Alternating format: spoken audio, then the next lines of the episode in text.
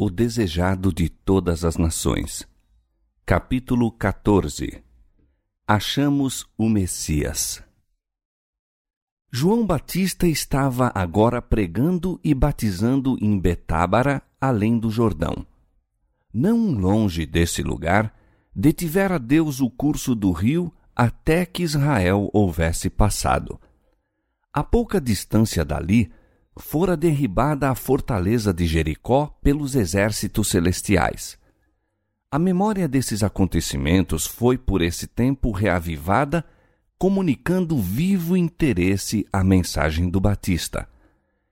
Aquele que operara tão maravilhosamente nos séculos passados, não manifestaria novamente seu poder em prol da libertação de Israel? Tal era o pensamento que agitava o coração dos que se aglomeravam diariamente às margens do Jordão.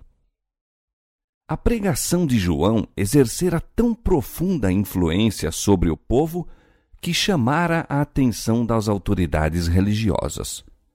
O perigo de uma insurreição fez com que todo ajuntamento popular fosse considerado com suspeita por parte dos romanos e tudo o que indicasse um levante do povo excitava os temores dos governadores judeus.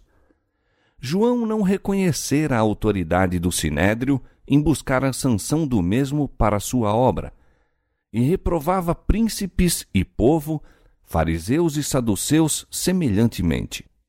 No entanto, o povo o seguia ardorosamente.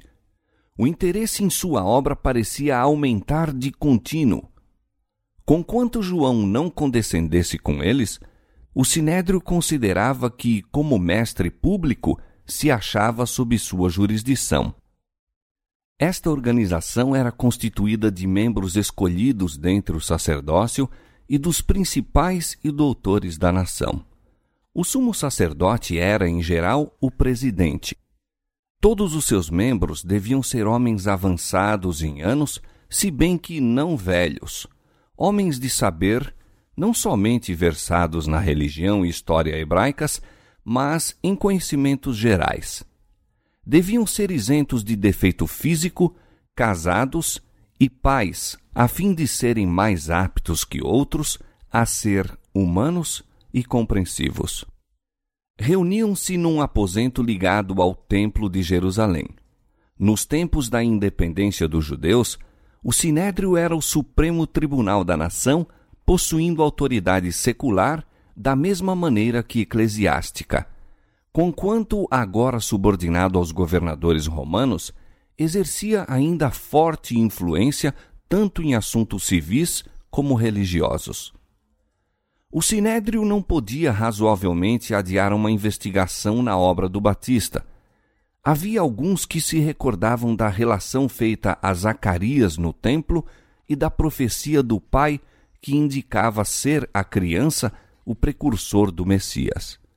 Em meio dos tumultos e mudanças de trinta anos, essas coisas haviam sido em grande parte esquecidas. Eram agora relembradas pela excitação em torno do ministério de João Batista. Havia muito desde que Israel tivera um profeta, desde que se testemunhara uma reforma como a que se operava agora. A exigência quanto à confissão do pecado parecia nova e assustadora. Muitos dentre os guias não iam ouvir os apelos e censuras de João, não viessem a ser levados a revelar os segredos da própria vida. Todavia, a pregação dele era um positivo anúncio do Messias. Era bem conhecido que as setenta semanas da profecia de Daniel, abrangendo a vinda do Messias, se achavam quase no fim, e todos estavam ansiosos por partilhar daquela era de glória nacional então esperada. Tal era o entusiasmo popular que o sinédrio seria em breve forçado a rejeitar ou a sancionar a obra de João. A influência deles sobre o povo já decrescia. Estava se tornando uma questão séria a maneira por que manteriam sua posição. Na esperança de chegar a qualquer resultado, enviaram ao Jordão uma delegação de sacerdotes e levitas a fim de conferenciarem com o novo mestre. Ao aproximarem-se os delegados, estava reunida uma multidão ouvindo-lhe a palavra. Com ar de autoridade, destinado a impressionar o povo e inspirar a deferência do profeta, chegaram os altivos rabis. Com um movimento de respeito, quase de temor, a multidão abriu passagem. No orgulho da posição e do poder, os grandes homens com ricas vestimentas postaram-se perante o profeta no deserto. Quem és tu? indagaram. Sabendo o pensamento deles, João respondeu: Eu não sou o Cristo. Então que? És tu Elias? Não sou. És tu profeta?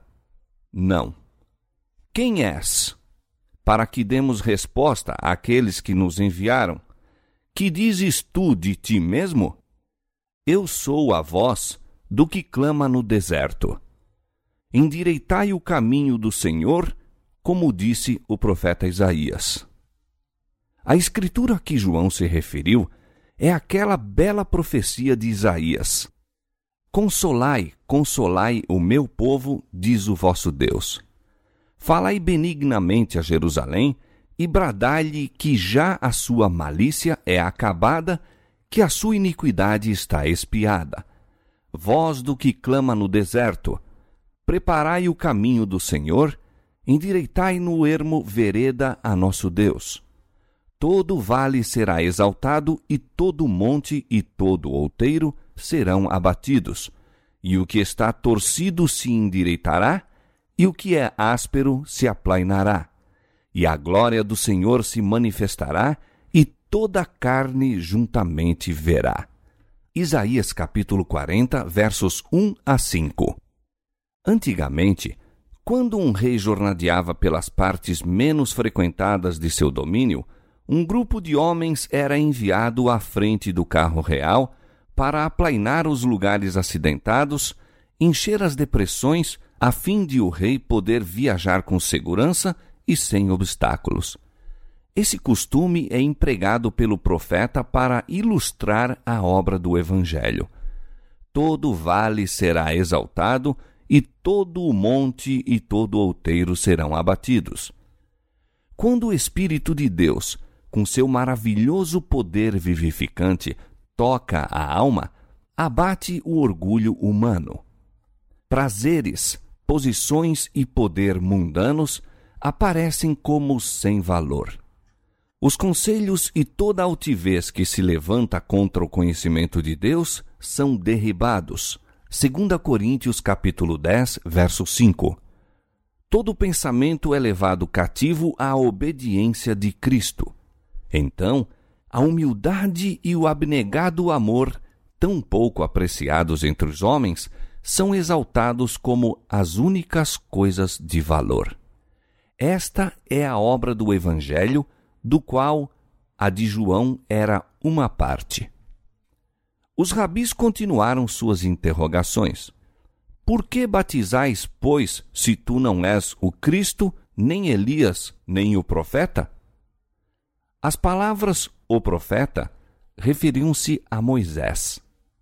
Os judeus inclinavam-se a crer que Moisés ressuscitaria e seria levado para o céu.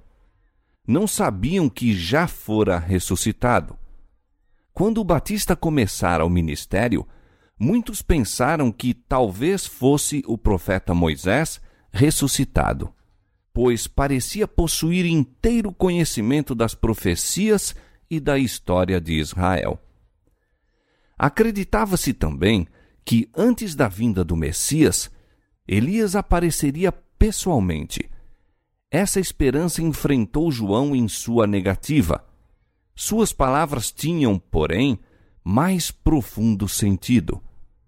Jesus disse posteriormente, referindo-se a João: Se quereis dar crédito, é este o Elias que havia de vir. Mateus 11, 14 João veio no espírito e poder de Elias para fazer uma obra idêntica à daquele profeta. houvessem-no recebido os judeus, e ela teria sido realizada em favor deles. Mas não lhe receberam a mensagem. Para eles, João não foi Elias. Não podia realizar em seu benefício a missão que viera cumprir. Muitos dos que se achavam reunidos no Jordão haviam estado presentes quando do batismo de Jesus. O sinal dado, porém, não fora manifesto senão a poucos dentre eles. Durante os precedentes meses do ministério do Batista, muitos se tinham recusado a atender ao chamado ao arrependimento. Haviam assim endurecido o coração e entenebrecido o entendimento. Quando o céu deu testemunho de Jesus no seu batismo, não o perceberam. Os olhos que nunca se haviam envolvido com a fé para aquele que é invisível não contemplaram a revelação da glória de Deus. Os ouvidos que lhe tinham escutado a voz não ouviram as palavras de testemunho. O mesmo se dá agora. Frequentemente, a presença de Cristo e dos anjos ministradores se manifesta nas assembleias do povo e, no entanto, muitos há que o não sabem. Nada percebem de extraordinário. A alguns, porém, é revelada a presença do Salvador. Paz e alegria lhes animam o coração. São confortados, animados, abençoados. Os emissários de Jerusalém haviam perguntado a João: Por que batizas? E esperavam a resposta. Subitamente, ao percorrer seu olhar a multidão, incenderam-lhe-se os olhos, a fisionomia iluminou-se, o ser inteiro foi-lhe agitado de profunda emoção. Estendendo a mão, exclamou: Eu batizo com água mas no meio de vós está alguém a quem vós não conheceis. Este é aquele que vem após mim, que foi antes de mim, do qual eu não sou digno de desatar a correia da alparca. João capítulo 1, versos 26 e 27. Era positiva e inequívoca a mensagem a ser levada de volta ao sinédrio. As palavras de João não se podiam aplicar a nenhum outro senão ao longamente prometido. O Messias se achava entre eles. Sacerdotes e principais olharam em torno com assombro, na esperança de descobrir aquele de quem João falara. Ele, porém, não era distinguível entre a multidão. Quando, por ocasião do batismo de Jesus, João o designara como o Cordeiro de Deus, nova luz foi projetada sobre a obra do Messias. O espírito do profeta foi dirigido às palavras de Isaías, como um cordeiro foi levado ao matadouro.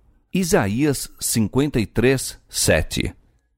Durante as semanas seguintes, João estudou com novo interesse as profecias e os ensinos quanto ao serviço sacrificial. Não distinguira claramente os dois aspectos da obra de Cristo, como vítima sofredora e vitorioso rei, mas viu que sua vinda tinha significação mais profunda do que lhe haviam percebido os sacerdotes ou o povo. Ao ver a Cristo entre a multidão, de volta no deserto, esperou confiantemente que ele desse ao povo um sinal de seu verdadeiro caráter. Aguardava quase com impaciência ouvir o Salvador declarar sua missão. No entanto, nenhuma palavra foi proferida, não foi dado nenhum sinal. Jesus não respondeu ao anúncio do Batista a seu respeito, mas misturou-se com os discípulos de João não dando nenhum testemunho visível de sua obra especial, nem tomando nenhuma providência para se fazer notado. No dia seguinte, João viu Jesus que para ele se dirigia. Com a glória de Deus a repousar sobre ele, João estende a mão, declarando: Eis o Cordeiro de Deus que tira o pecado do mundo. Este é aquele do qual eu disse: Após mim vem um varão que foi antes de mim, e eu não o conhecia. Mas para que fosse manifestado a Israel, vim eu, por isso, batizando com água. Vi o Espírito descer do céu como uma pomba e repousar sobre ele. E eu não o conhecia, mas o que me mandou a batizar com água, esse me disse: Sobre aquele que vires descer o Espírito e sobre ele repousar, esse é o que batiza com o Espírito Santo. E eu vi e tenho testificado que este é o Filho de Deus. Era esse o Cristo? Com respeito e curiosidade, olhou o povo, aquele de quem se acabava de declarar ser o Filho de Deus. Haviam sido profundamente comovidos pelas palavras de João. Ele lhes falara em nome de Deus. Tinham-no escutado dia a dia ao reprovar-lhes os pecados, e de dia para dia neles se fortalecera a convicção de ser ele enviado pelo céu. Mas quem era esse, maior que João Batista? Não havia em seu trajar coisa alguma que indicasse posição.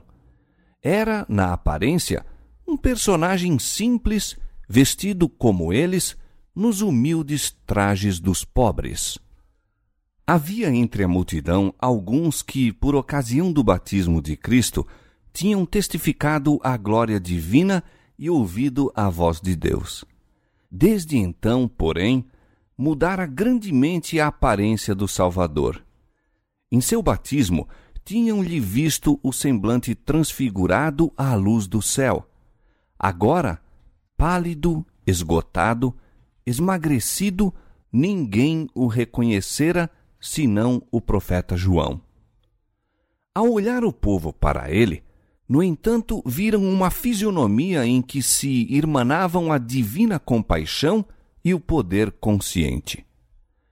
Toda a expressão do olhar, todo o traço do semblante assinalava-se pela humildade e exprimia indizível amor.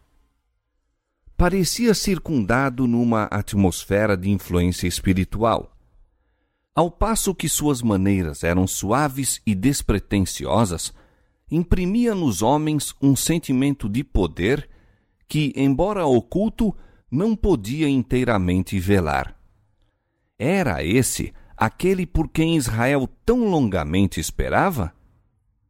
Jesus veio em pobreza e humildade para que pudesse ser nosso exemplo ao mesmo tempo que nosso redentor houvesse aparecido com pompa real, e como poderia ter ensinado a humildade? Como poderia haver apresentado tão incisivas verdades como as do Sermão da Montanha? Onde estaria a esperança dos humildes da vida houvesse Jesus vindo habitar como rei entre os homens?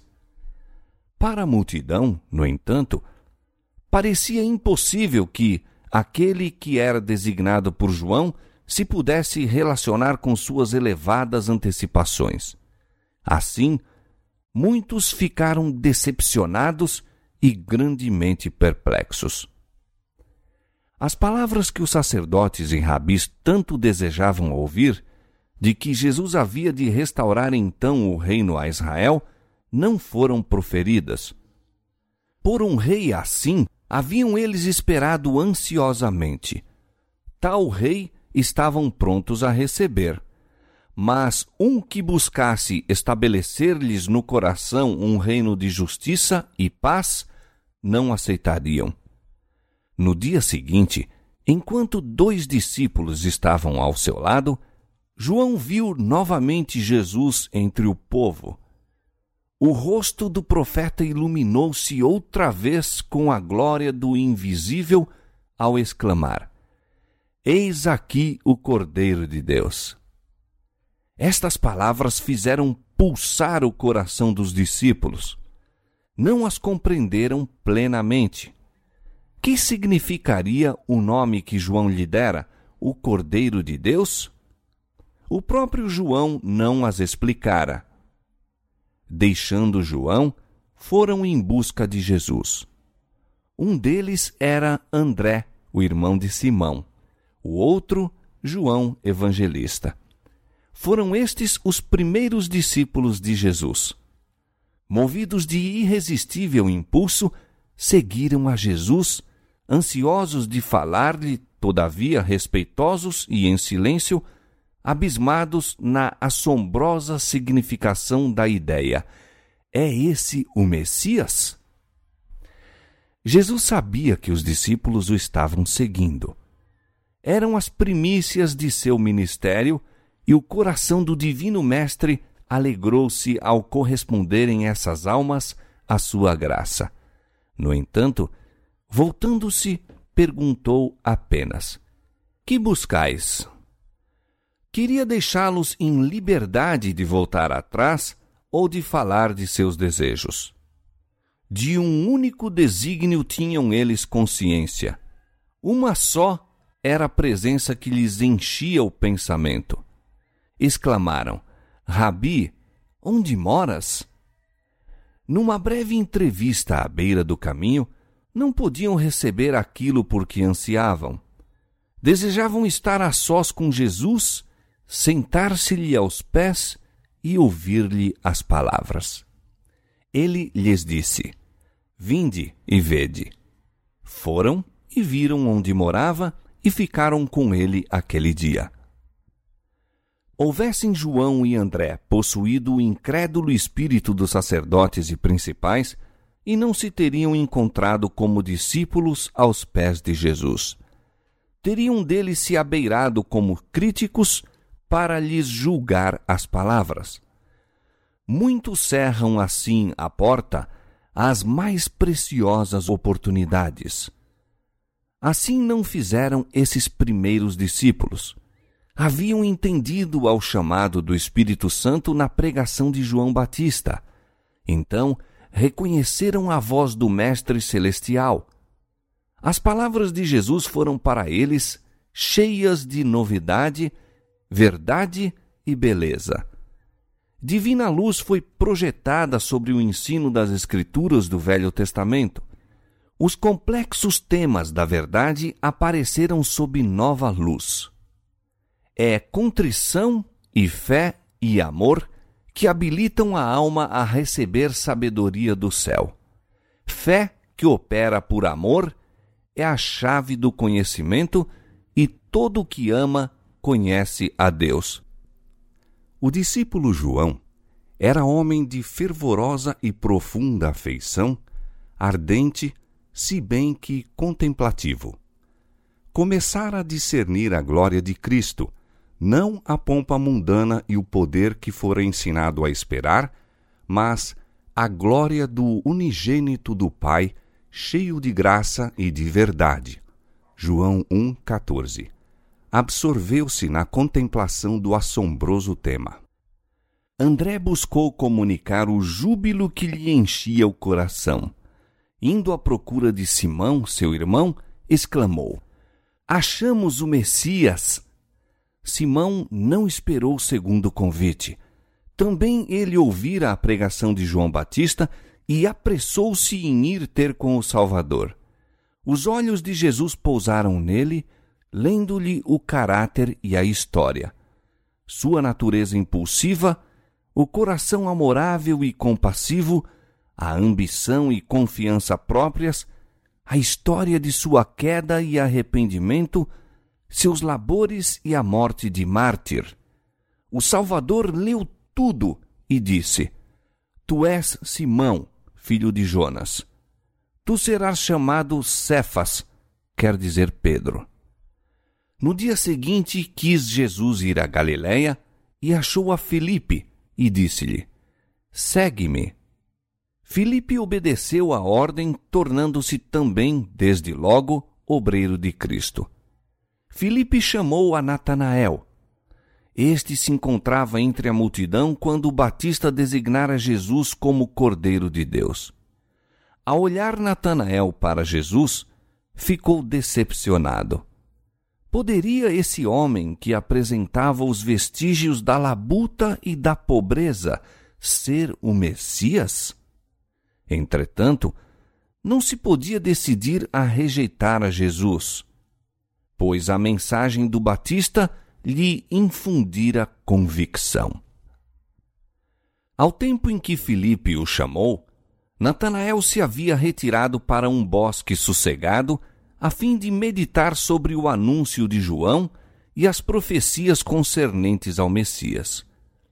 Orou para que, se aquele que João anunciara fosse o libertador, isso lhe fosse dado a conhecer, e o Espírito Santo repousou sobre ele com a certeza de que Deus visitara seu povo levantando-lhes um poder salvador. Filipe sabia que seu amigo estava examinando as profecias e, enquanto Natanael orava sob uma figueira, descobriu-lhe o retiro. Muitas vezes haviam orado juntos nesse isolado lugar, ocultos pela folhagem. A mensagem Havemos achado aquele de quem Moisés escreveu na lei e os profetas, pareceu a Natanael uma resposta direta à sua oração. Mas Filipe tinha ainda fé vacilante. Acrescentou duvidoso: Jesus de Nazaré, filho de José. Novamente surgiu o preconceito no coração de Natanael. Exclamou: Pode vir alguma coisa boa de Nazaré? Filipe não entrou em discussão. Disse: Vem e vê. Jesus viu Natanael vir com ele e disse dele: Eis aqui um verdadeiro israelita em quem não há dolo. Surpreendido, exclamou Natanael: De onde me conheces tu? Jesus respondeu e disse: Antes que Filipe te chamasse, te vi eu, estando tu debaixo da figueira foi suficiente. O Divino Espírito que dera testemunho a Natanael em sua solitária oração sob a figueira, falou-lhe agora nas palavras de Jesus. Conquanto em dúvida e de algum modo cedendo ao preconceito, Natanael fora ter com Cristo, possuído do sincero anelo de conhecer a verdade, e agora seu desejo foi satisfeito. Sua fé foi além da daquele que o levara a Jesus. Respondeu: Rabi, tu és o filho de Deus, tu és o rei de Israel. Se Natanael houvesse confiado na direção dos rabis, nunca haveria encontrado a Jesus. Foi vendo e julgando por si mesmo que se tornou seu discípulo. Assim acontece no caso de muitos hoje em dia a quem o preconceito impede de aceitar o bem. Quão diverso seria o resultado viessem eles e vissem. Enquanto confiar na guia da autoridade humana, ninguém chegará a um salvador conhecimento da verdade.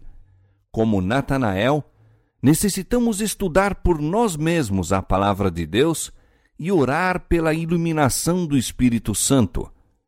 Aquele que viu Natanael debaixo da figueira, ver-nos-á no lugar secreto da oração. Anjos do mundo da luz acham-se ao pé daqueles que, em humildade, buscam a guia divina. Com a vocação de João, André e Simão, Filipe e Natanael começou o fundamento da igreja cristã. João dirigiu dois de seus discípulos a Cristo. Então, um deles, André, achou a seu irmão e chamou-o para o Salvador. Foi logo chamado Filipe, e este foi em busca de Natanael. Esses exemplos nos devem ensinar a importância do esforço pessoal de fazer apelos diretos a nossos parentes, amigos e vizinhos. Existem pessoas que, durante uma existência, têm professado estar relacionadas com Cristo e, todavia, nunca fizeram um esforço pessoal para levar uma alma sequer ao Salvador. Deixam todo o trabalho ao ministro. Este pode ser apto para sua vocação, mas não lhe é possível fazer aquilo que Deus deixou aos membros da igreja. Muitos há que necessitam do serviço de amoráveis corações cristãos. Tem-se imergido na ruína muitos que poderiam ter sido salvos houvessem seus vizinhos, homens e mulheres comuns, se esforçado em benefício deles. Muitos há à espera de que alguém se lhes dirija pessoalmente. Na própria família, na vizinhança, na cidade em que residimos, há trabalho para fazermos como missionários de Cristo. Se somos cristãos, essa obra será nosso deleite. Mal está uma pessoa convertida, nasce dentro dela o desejo de tornar conhecido a outros que precioso amigo encontrou em Jesus. A salvadora e santificadora verdade não lhe pode ficar fechada no coração. Todos quantos se consagram a Deus podem ser portadores de luz. Deus os torna instrumentos seus para comunicar a outros as riquezas de sua graça. Sua promessa é: e a elas e aos lugares ao redor do meu outeiro eu porei por bênção, e farei descer a chuva a seu tempo, chuvas de bênçãos serão. Ezequiel 34, 26 Filipe disse a Natanael: Vem e vê. Não lhe pediu que aceitasse outro testemunho, mas que fosse a Cristo por si mesmo. Agora que Jesus subiu ao céu, seus discípulos são seus representantes entre os homens e um dos meios mais eficazes de conquistar almas para ele é exemplificar-lhes o caráter na vida diária. Nossa influência sobre outros não depende tanto do que dizemos, mas do que somos. Os homens podem combater ou desafiar a nossa lógica, podem resistir a nossos apelos, mas a vida de amor desinteressado é um argumento que não pode ser contradito. A vida coerente, caracterizada pela mansidão de Cristo, é uma força no mundo. O ensino de Cristo era o resultado de firme convicção e experiência e os que dele aprendem se tornam mestres de uma ordem divina.